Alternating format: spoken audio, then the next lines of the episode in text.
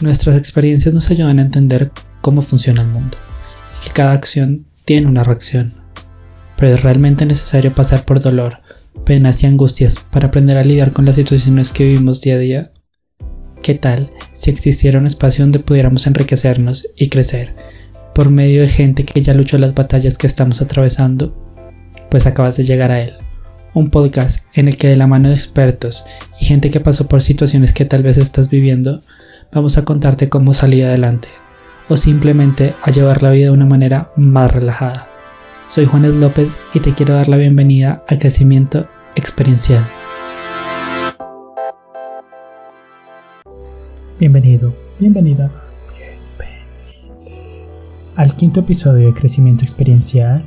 Hoy cumplimos nuestro primer mes al aire y me siento muy orgulloso de lo que estoy creando por las entrevistas, por las conversaciones, por estas personas tan inspiradoras que están compartiendo un pedacito de su vida para ustedes, para que lo escuchen, para que lo disfruten. Y hoy precisamente traigo una de las entrevistas de la cual me siento muy orgulloso, porque es un tema extremadamente importante, el acoso callejero. Por eso invité a Natalia Giraldo, que hace parte de un colectivo llamado No Me Calle, que se especializa pues en temas de acoso callejero, no solo de la mujer, sino también para personas trans, personas de la comunidad LGBT, personas indígenas, personas afro. Llegamos a conclusiones muy interesantes. Hablamos de mecanismos, herramientas, qué es acoso callejero, tipos de acoso callejero. Disfruten esta entrevista que se hizo con mucho amor, así que suelta la dicha. Bienvenidos al quinto episodio de Crecimiento Experiencial. Hoy me encuentro con Natalia Giraldo, que hace parte de un colectivo llamado No Me Calle. Eh, vamos a tratar un tema que me está preocupando que se llama el acoso callejero y me preocupa porque digamos que es un tema que se ha hablado con muchas mujeres y no solo mujeres, con hombres también alrededor en, en mi vida, pero últimamente se ha vuelto muy constante la conversación por lo cotidiano que es. Y uno pensaría que ya no debería ser tan cotidiano por cómo digamos ha evolucionado la sociedad pero es impresionante. Y, lo que se me hace impresionante es escuchar historias de tantas mujeres de tantas generaciones hace poquito con conversaciones con, eh, con tías, con abuelas, donde, o sea, bueno, acoso en general, pero acoso callejero, todas las mujeres han experimentado, entonces ya tocaremos un poquito más del tema, hablaremos más a fondo porque tengo muchas dudas, pero quiero primero saludar y preguntarte cómo estás, Natalia. Hola, Juan, ¿cómo vas? Yo, por ahora, muy bien, con frío, pero todo bien. ¿Qué tal tu cuarentena? Bueno, ahí vamos llevándola de la forma más tranquila que se puede. Bueno, ya te explico un poquito por qué te traje aquí, pero, o bueno, más bien no te traje, te invité acá porque es por medio de Skype la entrevista, pero quiero que me cuentes un poquito de qué es No Me Calle, de cómo nace. Yo ahí leí un poquito, pero pues quiero que me cuentes y me expliques qué es para ya hablar bien del tema. No Me Calles, yo diría, bueno, es una, es una colectiva, somos feministas, pero yo también diría que ha sido un gran proceso. Eh, en un inicio surgimos porque antes trabajábamos eh, algunas de las integrantes como el Observatorio contra el Acoso Callejero y eh, después de algunas discusiones internas del, del, equipo, pues como que quisimos como un poco transformarnos y también ampliar la discusión, como así. pues antes nos dedicábamos un montón a la cuestión que es el acoso callejero, pero pues a medida que se fueron dando un montón de reflexiones, discusiones, y trabajo, eh, pues nos dimos cuenta que habían otras formas de violencia en el espacio público y que además estas formas las vivían determinados cuerpos, ¿no? No todas las personas vivimos las violencias en el espacio público de la misma manera. Entonces nos pareció muy importante como uno, ampliar esa discusión y dos, también como transformarnos para llevar como a cabo nuestro objetivo que precisamente es empezar a visibilizar todas estas cosas, el acoso callejero como lo que tú decías, algo cotidiano, eh, la homofobia, la lesbofobia, el racismo que se presenta en los espacios, eh, la misma forma en que concebimos la ciudad como una forma de vivir los espacios de manera muy masculina. Es decir, la ciudad casi siempre, desde el inicio de su historia, ha tenido presencia de hombres en el espacio, mientras que las mujeres no tanto, y eso también ha generado cierto tipo de violencias y exclusiones y también nos interesa un montón como darle más potencia a esta discusión de la división del espacio público y privado que también ha generado la normalización de muchas violencias. Entonces, bueno, venimos trabajando como con esos temas, nos gusta mucho lo que es como activismo de intervenir en la calle, como un poco de, de interrumpir la rutina cotidiana, entonces a veces hacemos actividades como rayar con tiza o bueno, también a veces em, nos organizamos para, para llevar a cabo la semana contra el acoso y en el marco de esta semana también organizamos eh, ciertas actividades que van muy acorde pues al, al sentir de nosotras frente al, al colectivo. Y bueno, todo el tiempo también estamos como en una discusión constante eh, por ejemplo, también ahorita frente al, al, pues a emergencia del virus, eh, discutir entre nosotras cómo es que se han transformado estas dinámicas del espacio privado y también qué ha pasado en el espacio público, ya que ahora es muy distinta la presencia de personas allí. Entonces, como que más o menos esos como que los temas que trabajamos, como que lo que nos interesa, nos interesa también un montón como poder estar y participar en multiplicidad de espacios que nos permitan llevar estas discusiones, y sea como algo académico o en la calle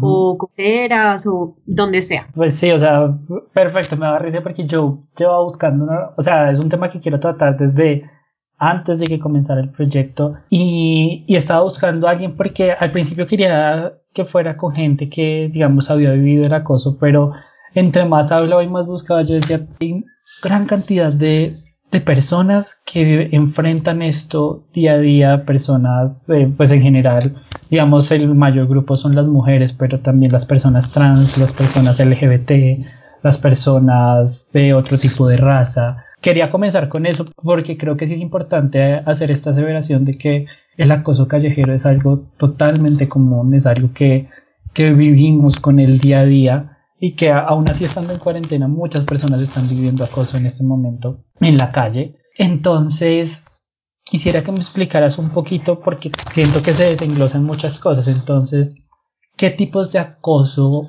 existen, digamos, en el sentido de acoso callejero? Mm, bueno, yo creo que primero te voy a contar un poco como lo que nosotros hemos caracterizado como acoso. Que tiene ciertas características, ¿no? Como que Hemos escuchado que hay acoso laboral o acoso en las universidades y demás, pero el acoso callejero tiene particularidades.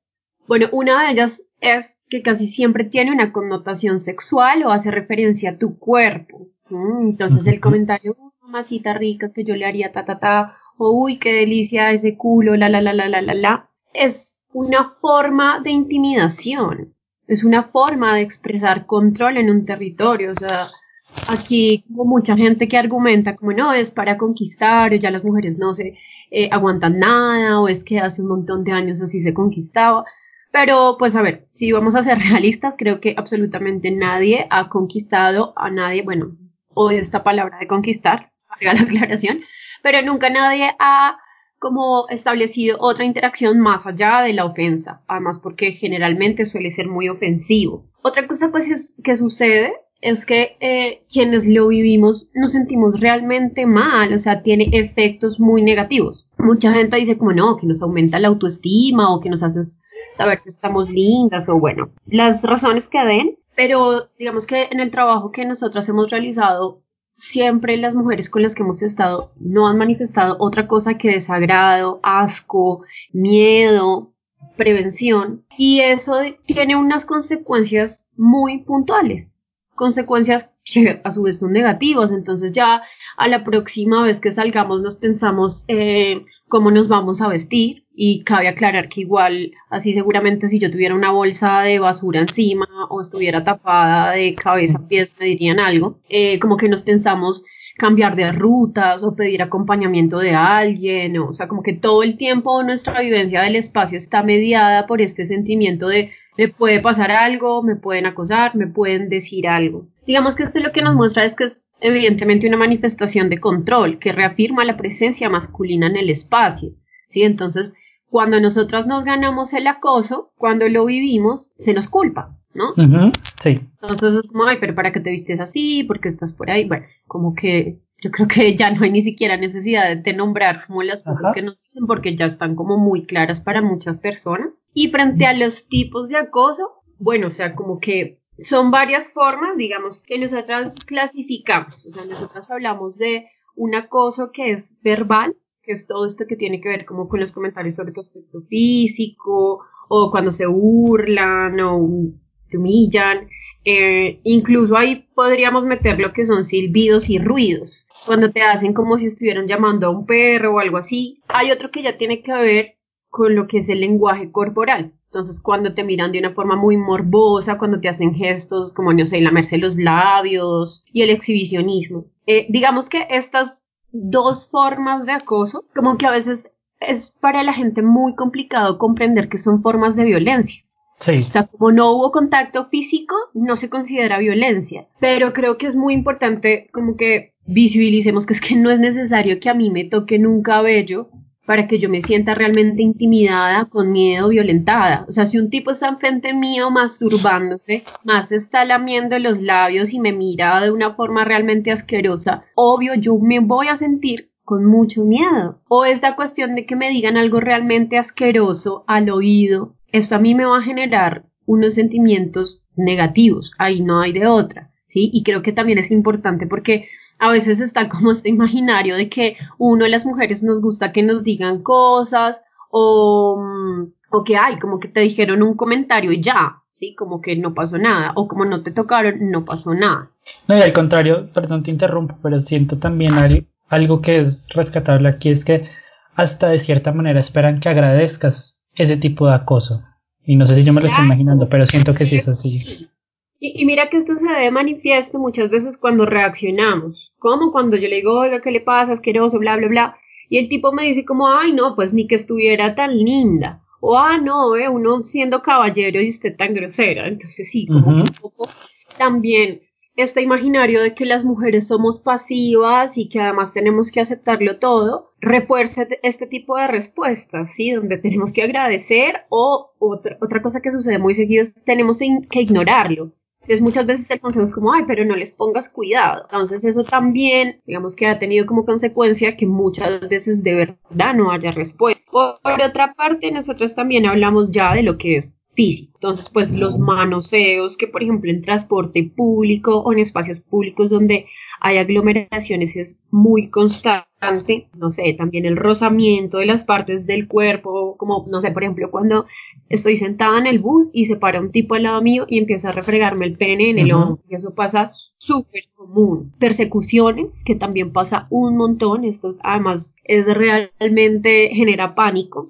Y la intimidación o agresión ya, digamos, de tipo sexual, violaciones y otro tipo de, de agresiones en el espacio público pareciese que la gente cree que el acoso callejero simplemente es como que nos digan algo y que una se incomodó o no sé, o que bueno, el rozamiento. Entonces nosotros acá hemos hecho un poco el trabajo de mostrar, hay un montón y seguramente hay otro montón que se me quedan por fuera, pero todo esto, todos estos tipos de acoso generan un panorama de constante miedo, de prevención, de que nosotras de verdad no estemos tranquilas. Mm, y esto para muchas personas incluso suena exagerado, ¿no? Entonces como, ay, qué va, pero es muy impresionante cuando tú te pones a hablar del tema y te das cuenta que prácticamente todas las mujeres a tu alrededor han sido acosadas al menos una vez en su vida. Y eso, digamos que en uno de los casos más afortunados, por mal llamarlo. Eh, digamos que las experiencias realmente, si tú te pones en el trabajo de indagar, son traumáticas. Mm, la mayoría de mujeres tenemos experiencias traumáticas de acoso, desde el tipo que se masturbó y se vino encima mío, desde el man que me persiguió un montón, desde el tipo que todo el camino en el bus estaba manoseándome. Y muchas de estas, eh, de estos episodios suceden desde que estamos muy pequeñas, muy, muy chiquitas, desde el colegio, 10 años, incluso antes. Entonces, pues también es un poco como pareciese que estamos omitiendo que es que esto no es algo que sucede una vez, es algo que nos está sucediendo constantemente desde que somos muy pequeñas. Entonces, ¿cómo no llamarnos exageradas, por favor? O sea, es que esto de verdad nos está pasando todo el tiempo y son formas supremamente violentas, ¿sí? Además, no sé, o sea, como que acá la cuestión también muchas veces dicen es, es cuestión de halagar, no es cuestión de halagar para nada, si fuera cuestión de halagar nos halagaríamos entre todos y todas y de formas muy distintas, acá hay una forma de intimidación es clara, ¿no? Y otra cosa que tú mencionabas, también el acoso varía un montón dependiendo del sujeto o sujeta al que va dirigido. Como que hay cosas muy comunes, pero por ejemplo, seguramente no van a usar con una mujer mestiza o blanca eh, los mismos piropos que seguramente van a usar con una mujer racializada. O por ejemplo con las mujeres gordas que también se presenta un montón la cuestión de la gordofobia. Eh, o no va a ser lo mismo si yo veo una pareja de dos chicas en la calle que una pareja hetero o lo que sea, como que también muchas veces esta cuestión de lo verbal varía dependiendo a quién va dirigido. Entonces, por ejemplo, el fetiche de la pareja de lesbianas, por ejemplo, o cosas así, que creo que también es algo eh, bien particular. No, y son comentarios horribles, porque yo recuerdo que una amiga me decía hace poquito que le decían que es porque no la habían cogido bien, nunca en su vida. Y yo decía, es que son cosas tan terribles y no sé cómo, cómo como acosador se es capaz de hacerlo. Yo, bueno, no hace poquito, hace como un año me pasó una situación de que yo estaba bajándome del bus, estaba muy lleno, entonces me fui a bajar del bus y el conductor, cuando ya me iba a bajar, el conductor arrancó, entonces yo no tenía dónde agarrarme y sin, o sea, lo juro que no tenía mala intención, le agarré la cola a una, a una mujer y yo en mi, o sea, mi reacción solo fue pedir perdón, pedir perdón, porque me parecía tan terrible, porque yo decía, o sea, a mí no me, yo no quiero que nadie acceda a mi cuerpo, yo, ¿por qué voy a venir a acceder al cuerpo de ella? Y yo decía como, si esta sensación que yo tengo, aunque era mal, o sea, sin mala intención, ¿cómo hacen estas personas para cargar con esto? Y yo siento que ya es un tema psicológico o otro en que ya las personas y los acosadores saben cuál es la realidad y saben lo que están haciendo, porque ese tema de, ay, no, yo solo le estoy dando un piropo, no, o sea, lo que tú decías es totalmente cierto. Yo conozco gente que ha acosado y que lo hace con la conciencia de intimidar porque de cierta manera da un poder. Y ahí la otra pregunta que me encantaría hacerte es, ¿cómo está el panorama en nuestro país? Bueno, me gustaría decir como varias cosas que de hecho se relacionan con la pregunta que, me haces. Eh, y creo que es demasiado importante aclarar que esto en realidad no tiene nada que ver con algo psicológico o algún trastorno. Mm, y creo que también invito como a todas las personas a que seamos más cuidadosas con estas afirmaciones porque podemos caer también, por un lado, en generar un estigma hacia personas que realmente pueden sufrir trastornos de algún tipo. Y dos, porque cuando lo planteamos de esta manera, mm, se le está quitando la responsabilidad al, al, acosador. O sea, en realidad los acosadores no hacen esto porque tengan algún trastorno o como a veces muchos cuando eh, se les pilla se justifican como, ay, no, tengo como cualquier tipo de enfermedad, bla, bla, bla. No, o sea, en realidad la mayoría de hombres están muy conscientes de lo que hacen y si lo hacen es porque pueden. Es así de sencillo. Porque precisamente cuando tú preguntas cómo está el panorama, eh, digamos que en los países civilizados, y yo diría civilizados muy entre comillas, eh, yo digamos que no haría esa división de hecho, eh, también, también hay múltiples formas de acoso. Pues, Obviamente la cuestión acá es que en cada contexto es muy distinto. Aquí en Colombia en particular esto pasa porque pueden, porque acá no hay sanción social de ningún tipo. Porque si acá yo digo en el Transmilenio es que este tipo me está tocando la cola y me altero, la loca voy a ser yo. ¿Mm? Y me van a sacar de Transmilenio seguramente porque se han visto casos. O ¿cómo sabe también que se puede? Porque simplemente cuando yo le cuento a alguien que me acosaron, seguramente si le cuento a 10 personas, varias de ellas me van a cuestionar yo dónde estaba, yo qué hice, o que no exagere o que no haga caso. ¿sí? Entonces creo que es también pensar que esto hace parte de una cuestión cultural que está reafirmando todo el tiempo que el lugar de los hombres es en la calle y ellos pueden estar tranquilos en la calle, mientras que nosotras no, porque si nosotras estamos en la calle, vamos a ser víctimas de violencia que los hombres ejercen contra nosotras. Además de todo, muchas veces incluso yo he sido acosada por tipos que van con su familia, con su esposa y niño chiquito de la mano, ¿sí? Yo he visto gente que ha visto otras personas ser acosadas y no hace absolutamente nada.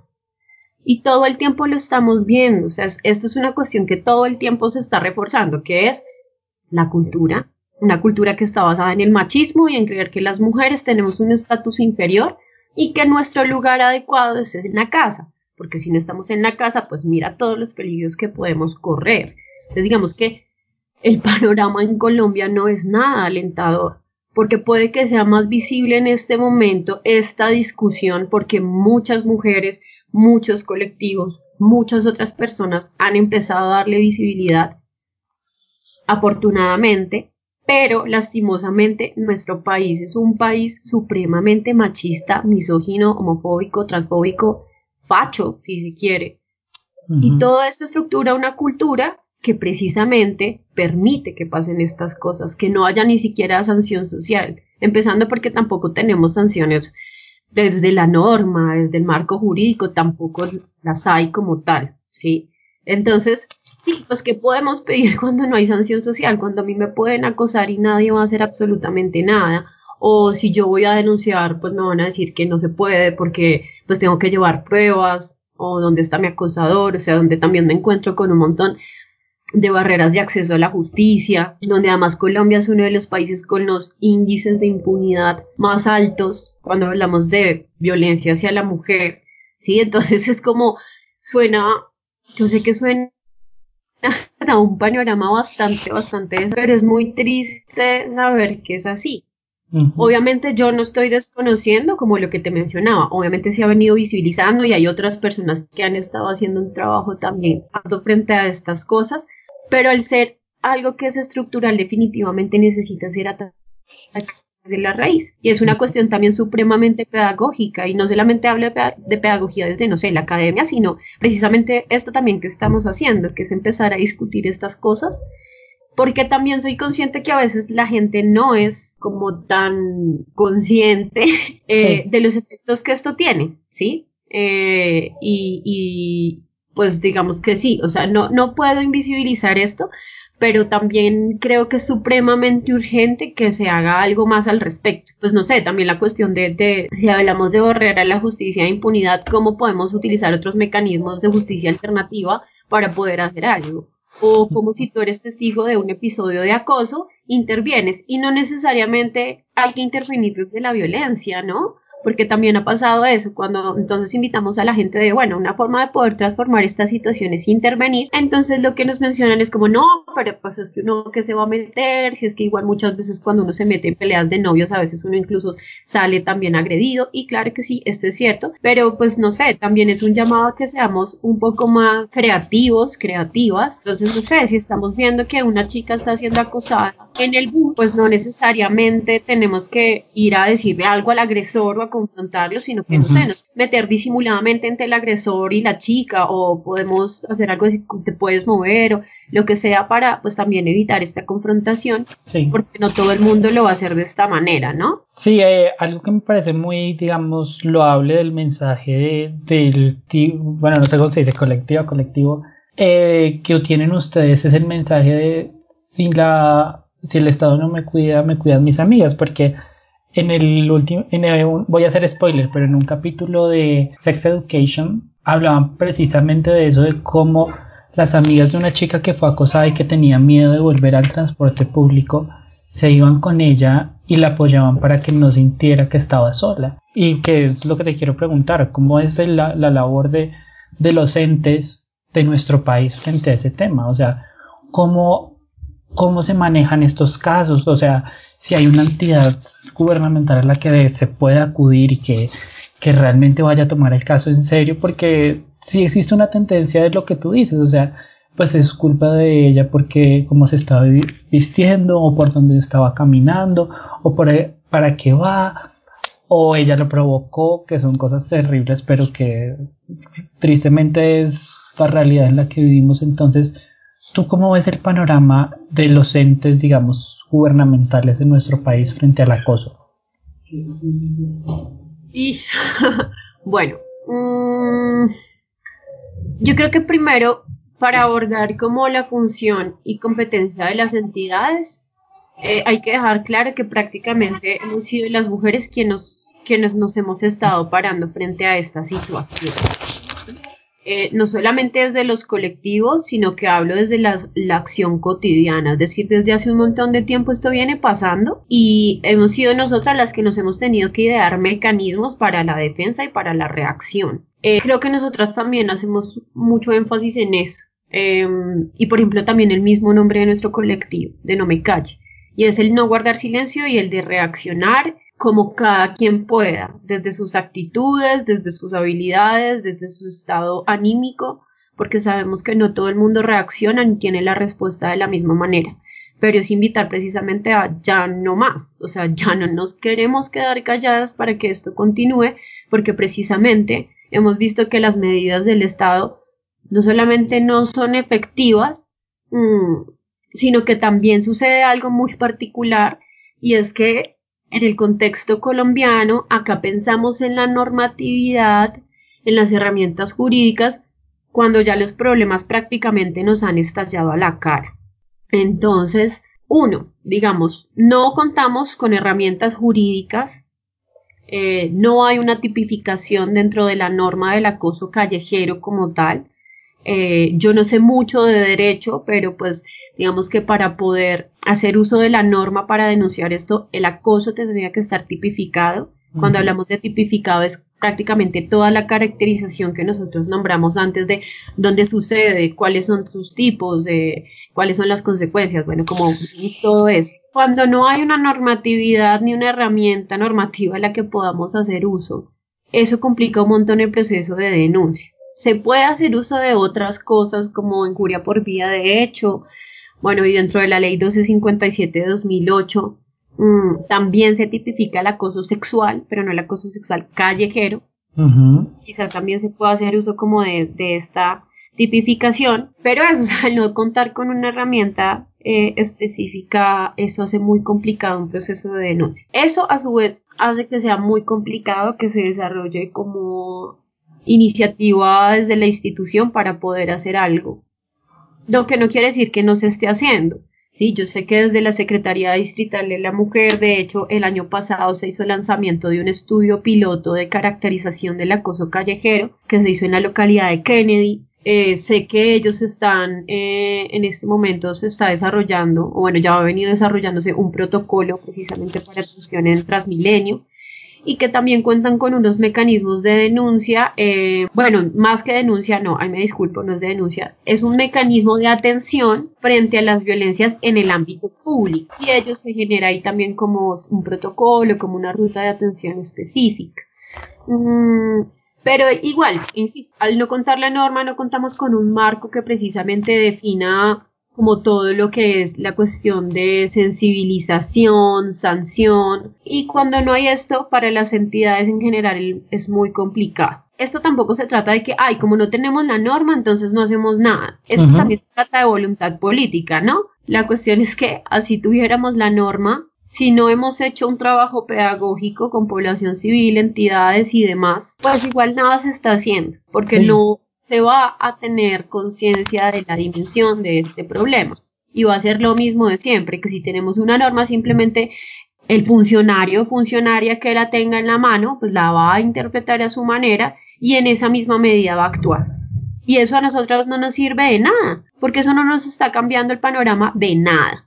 Y además de todo, personalmente yo digo, ¿para qué un marco normativo en este momento cuando vemos que hay un montón de barreras al acceso de justicia, en casos aún más graves, como incluso casos de feminicidio. Entonces yo diría, si en casos así es realmente terrible, revictimizante, ¿cómo será llevar un proceso de acoso callejero donde te queda muy complicado tener pruebas, donde no sabes quién es tu agresor, que además esta cuestión del anonimato también Funciona perfectamente para los acosadores, de que no son identificados, no son reconocidos, se largaron del lugar y nada pasó nunca, siguieron con su vida. Entonces, sí es un tema bastante, bastante complejo si hablamos como de las entidades, porque es que acá sería no solamente hablar de la entidad, sino ver cómo es que está estructurado toda la cuestión jurídica en nuestro país y ver que no es efectivo. Entonces, quién sabe qué tan efectivo sería si pensáramos un marco normativo yo creo que quizás sería más efectivo empezar a implementar un montón de programas pedagógicos, educativos, culturales, que hablen no solamente de este tema, sino en general de la violencia hacia la mujer,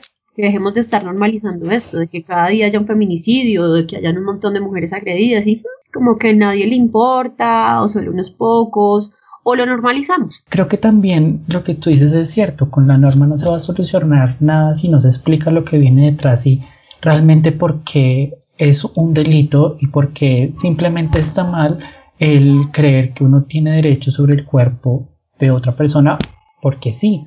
Entonces, pues eso sí me parece que es, digamos, de, lo más valioso que, que, se puede rescatar, digamos, de soluciones en este momento. Quisiera preguntarte un fenómeno que leí hace poquito que se está presentando que se llama el upskirting. Quisiera que me comentaras un poquito más qué es porque sé que se ha vuelto como muy común, entonces quisiera como saber un poquito más y que la gente supiera un poquito más qué es. Ah, bueno, digamos que no sé así muchos detalles del tema, sé que es como otra forma que ha ido surgiendo en unos contextos bien particulares em, de acoso. Sé que se ha presentado en Corea un montón. Mm, y de hecho creo que fue en Corea que se tuvo que tomar como unas medidas al respecto, que es una práctica donde se mira debajo de las faldas o también creo que debajo como de pasaba mucho como de, en los baños públicos, ¿sí? Como espiar, eh, como, ¿cómo escribirlo? Como por la parte de abajo, por decirlo, ¿sí? Me parece que es un fenómeno muy terrible porque se, los mismos tipos se han ideado un montón de formas para hacerlo. Entonces, generalmente es con el celular, o sea, se, filma debajo de la falda o se pasa por debajo, no sé, de la puerta del baño público, cosas así. Pero lo terrible es que yo he visto que, que, han implementado cosas como, no sé, el selfie stick o una vez vi que habían eh, sujetos que mm, se habían pegado incluso el celular como al zapato, como para poder meterlo entre las piernas de la chica que se viera debajo de su falda, debajo de las puertas. Pues digamos lo que te digo, sé, no voy a hacer la afirmación porque puede que me esté equivocando, pero sé que en, en, en un país tuvieron que tomar eh, medidas así como bien drásticas al respecto. Eh, y sé que ha, que ha venido pasando en, en, en, países europeos. No sé exactamente, digamos, dónde es que empieza con más fuerza o lo que sea. Sé que simplemente es una práctica que se ha ido extendiendo. Como muchas otras prácticas que a mí también, aquí me parece que, que hay que tener una cosa en cuenta y es la, la, la vaina que decíamos como culturalmente y el papel que juegan los medios, ¿sí? Porque si bien está la cuestión de que informar de que hay ciertas prácticas nuevas de acoso o de violencia, muchas veces también el abordaje de este tipo de noticias lo que hacen es como mm, reforzar la práctica, ¿sí? Sí, como eh, digámoslo. Sí, exacto.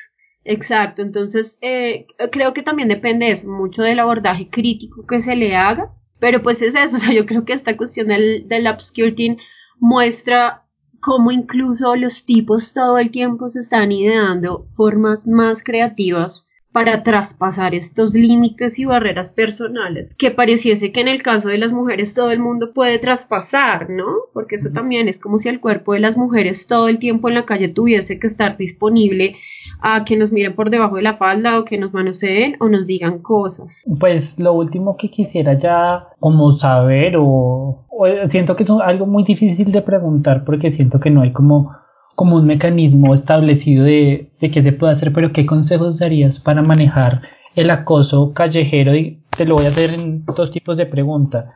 El acoso siendo víctima y en otro siendo espectador del acoso, como qué crees que podríamos, qué herramientas podríamos usar para manejar este tipo de casos.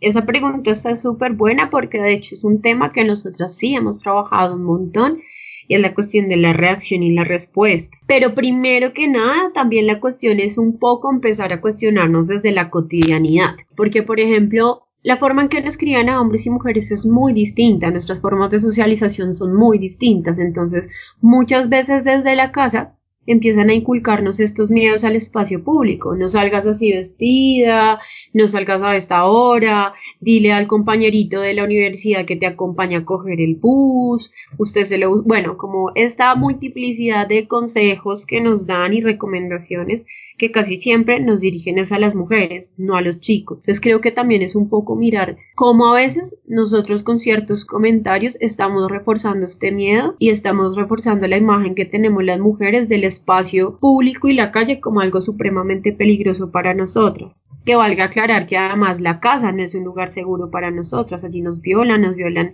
padrastros, padres, familiares, cuidadores o conocidos. Entonces es mirar como en última las mujeres estamos en riesgo tanto en espacio público como privado. Entonces creo que también es un poco como cambiar las formas en que nosotras percibimos la calle como un posible riesgo. Eso como por parte, diría yo, de la crianza. Ya frente a la cuestión puntual de, pues, de reaccionar, creo que uno es importante no, no quedarse callada jamás y no necesariamente hablo de responderle al agresor, sino al menos en el momento no reaccionaste ni dijiste nada, no te quedes con eso, cuéntale a alguien y cuéntale a alguien de confianza porque a veces, muchas veces ha sucedido que uno va a ir a contarle a cercanos o conocidos y recibe respuestas más bien desalentadoras. Creo que la cuestión de verbalizarlo, de contar qué pasó a alguien que sepas en primera medida que puede ser un apoyo, eh, puede ser una buena opción. Ya frente a puntualmente la reacción, creo que es muy importante que aclaremos que jamás vamos a poder decir, nadie nunca va a poder tener la potestad ni la autoridad de decir que hay una mala o una buena reacción. No importa, no podemos decirlo, sí, como que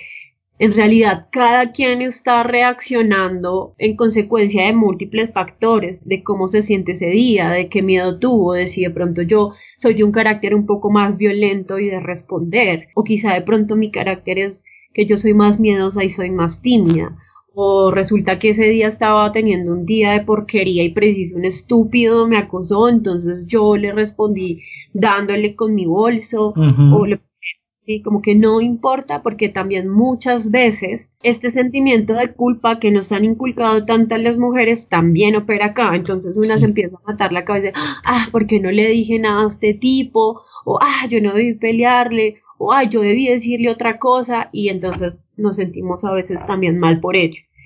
Entonces creo que que es importante tener conciencia de que cada una responde pues de forma muy distinta y que también cada una va a responder como le parezca y está bien, ¿sí? Creo que obviamente es importante cuidar la seguridad, ¿no? Por más de que yo sea ahí como, bueno, la más rabona del mundo y súper violenta, pues si yo veo un man de dos metros que está en un callejón, pues no lo voy a hacer, ¿sí? Creo que también hay que evaluar un poco la situación, leer el escenario y mirar que de pronto no sea contraproducente y estemos poniéndonos en riesgo. Bueno, creo que, también ahí un poco a veces invitamos, esto puede ser a veces más complicado, pero en muchos talleres que hemos dado han surgido respuestas de cómo reaccionar muy chéveres y que a veces decimos como usemos formas creativas donde no necesariamente hagamos uso como de la confrontación o la pelea.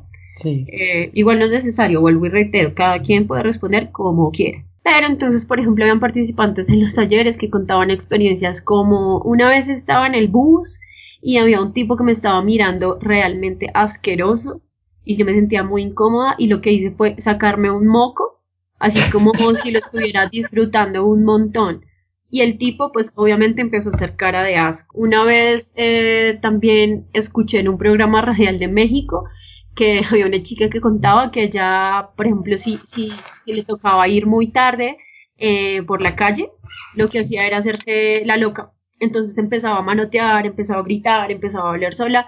digamos que esto lo que hacía era que la gente no se le acercara. Otra amiga también, por ejemplo, lo que decía era como desviar la atención. Mm, entonces, no sé, si al tipo le decía como, uy, hola mamacita, ¿cómo está? Ya lo que le decía es como, mire, se le cayó la plata. Como, como un poco mirar cómo voltear la situación. Obviamente esto también depende como de tus habilidades o destrezas. No para todas va a ser fácil. Para mí a veces no es nada fácil, muchas veces de hecho yo reacciono es más que todo de forma reactiva, diciéndole, hey, veo qué le pasa, no sé qué, y como yo creo que siempre es importante de cierta manera como ser muy firmes si decidimos confrontar. ¿Por qué? Porque muchas veces el acosador precisamente busca que tengamos una reacción así. Entonces empieza, uy, eso, a mí me gustan así bravitas, qué delicia, no sé qué, tan. Entonces a veces como que seguir el juego o a veces es como que seguir en una discusión o en una pelea que efectivamente no va a tener ningún desenlace bueno ni nada. Lo que va a generar es que quizá nosotras nos pongamos más molestas, haya una confrontación de palabra una pelea y el tipo igual le va a importar un carajo y lo va a seguir haciendo. Nosotros digamos que siempre las recomendaciones que hacemos hacemos la claridad de que no son como un deber ser, que no es como tienes que hacer esto y esto, sino que son más bien como opciones y ya también pues cada quien verá como si responde así o no responde o bueno, lo que sea. Pero bueno, si decimos responder también, pues intentar hacerlo con calma. O sea, esto es muy, muy, muy complicado, claramente, pero es por lo que yo te decía, muchas veces el acosador espera que una tenga una respuesta agresiva para burlarse o para seguir molestando.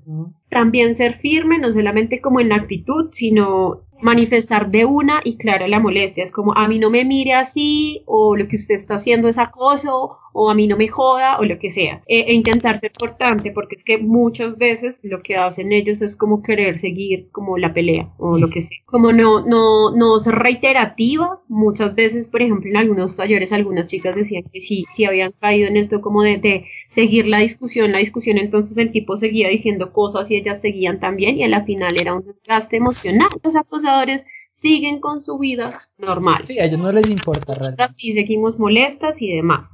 Entonces, digamos, eso un poco por, por parte de si soy acosada, como qué hacer. Pero acá hay varias cosas a tener en cuenta y es que pues también hay testigos, ¿no? Como tú dijiste, ¿qué pasa si entonces um, yo presencio una situación de acoso? Entonces, estos de pronto a veces pueden ser incluso más complicados de poner en práctica porque al menos en Bogotá, que es donde estamos, la gente es muy prevenida. Entonces nosotros a veces recomendamos como pues si tú estás viendo que alguien está siendo acosada, acércate y le preguntas o te haces la amiga o lo que sea.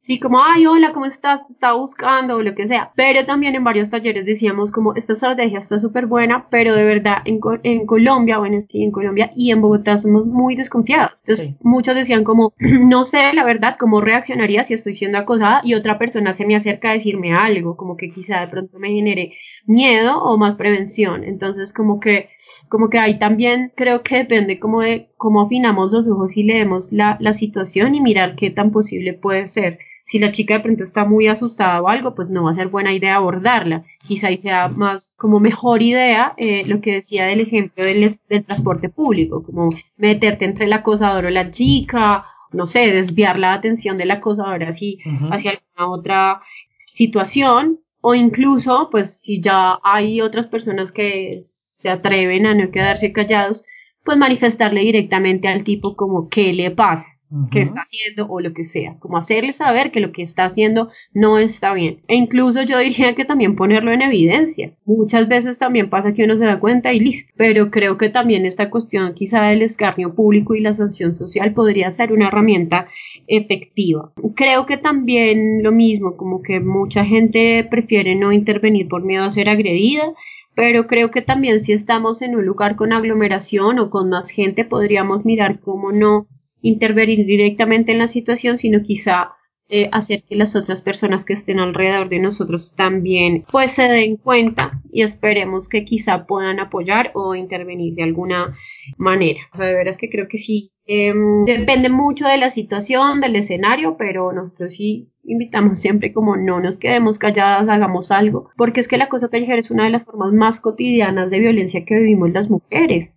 La de veras es súper normalizado, o sea, a mí me impresiona mucho cuando hablamos de este tipo de problemas, de prácticas, de los miedos que nos genera, es supremamente común y además de todo pensar que no solamente es como el hecho chiquito y horrible de que me acosaron hoy, sino que es algo que va teniendo efectos a largo plazo y que también va determinando como, como que de veras se, se consolide como un miedo ahí compartido entre las mujeres frente al riesgo que corremos. Entonces, por ejemplo, además, cuando ahorita salió esta cuestión de la medida del pico y género y demás, yo escuchaba muchas historias de chicas que decían como que les daba mucho pánico salir incluso en el día que tocaba salir de las chicas, porque pues igual había mucha presencia de tipos en la calle y pues como ahora las calles estaban más solas, pues quedaba muchísimo más pánico como estar en un escenario donde habían varios tipos que te decían cosas en la calle.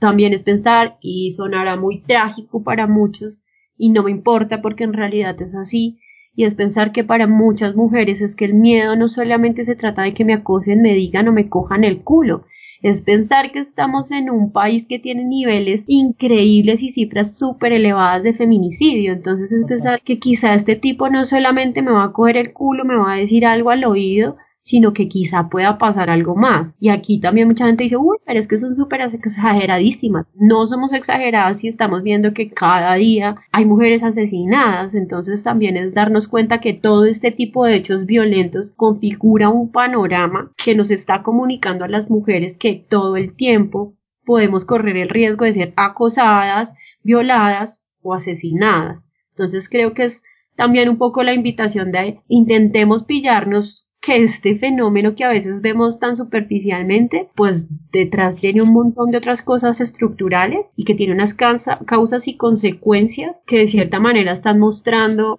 el estado de machismo y de normalización de la violencia que hay en este país. Pues la verdad, el tiempo se me pasó muy rápido, ya toca cerrar, pero gracias porque me hiciste pensar en muchas cosas, replantearme pensamientos hasta que, que uno tiene, que yo tengo y que se reflejan en este tipo de situaciones. Antes que terminemos, eh, algo que hago generalmente en cada episodio es le pido al invitado que dé un consejo para el público en general, no tiene que ver, o sea, si quieres que sea directamente relacionado con el tema o en general, entonces, ¿qué consejo te gustaría darle a la gente?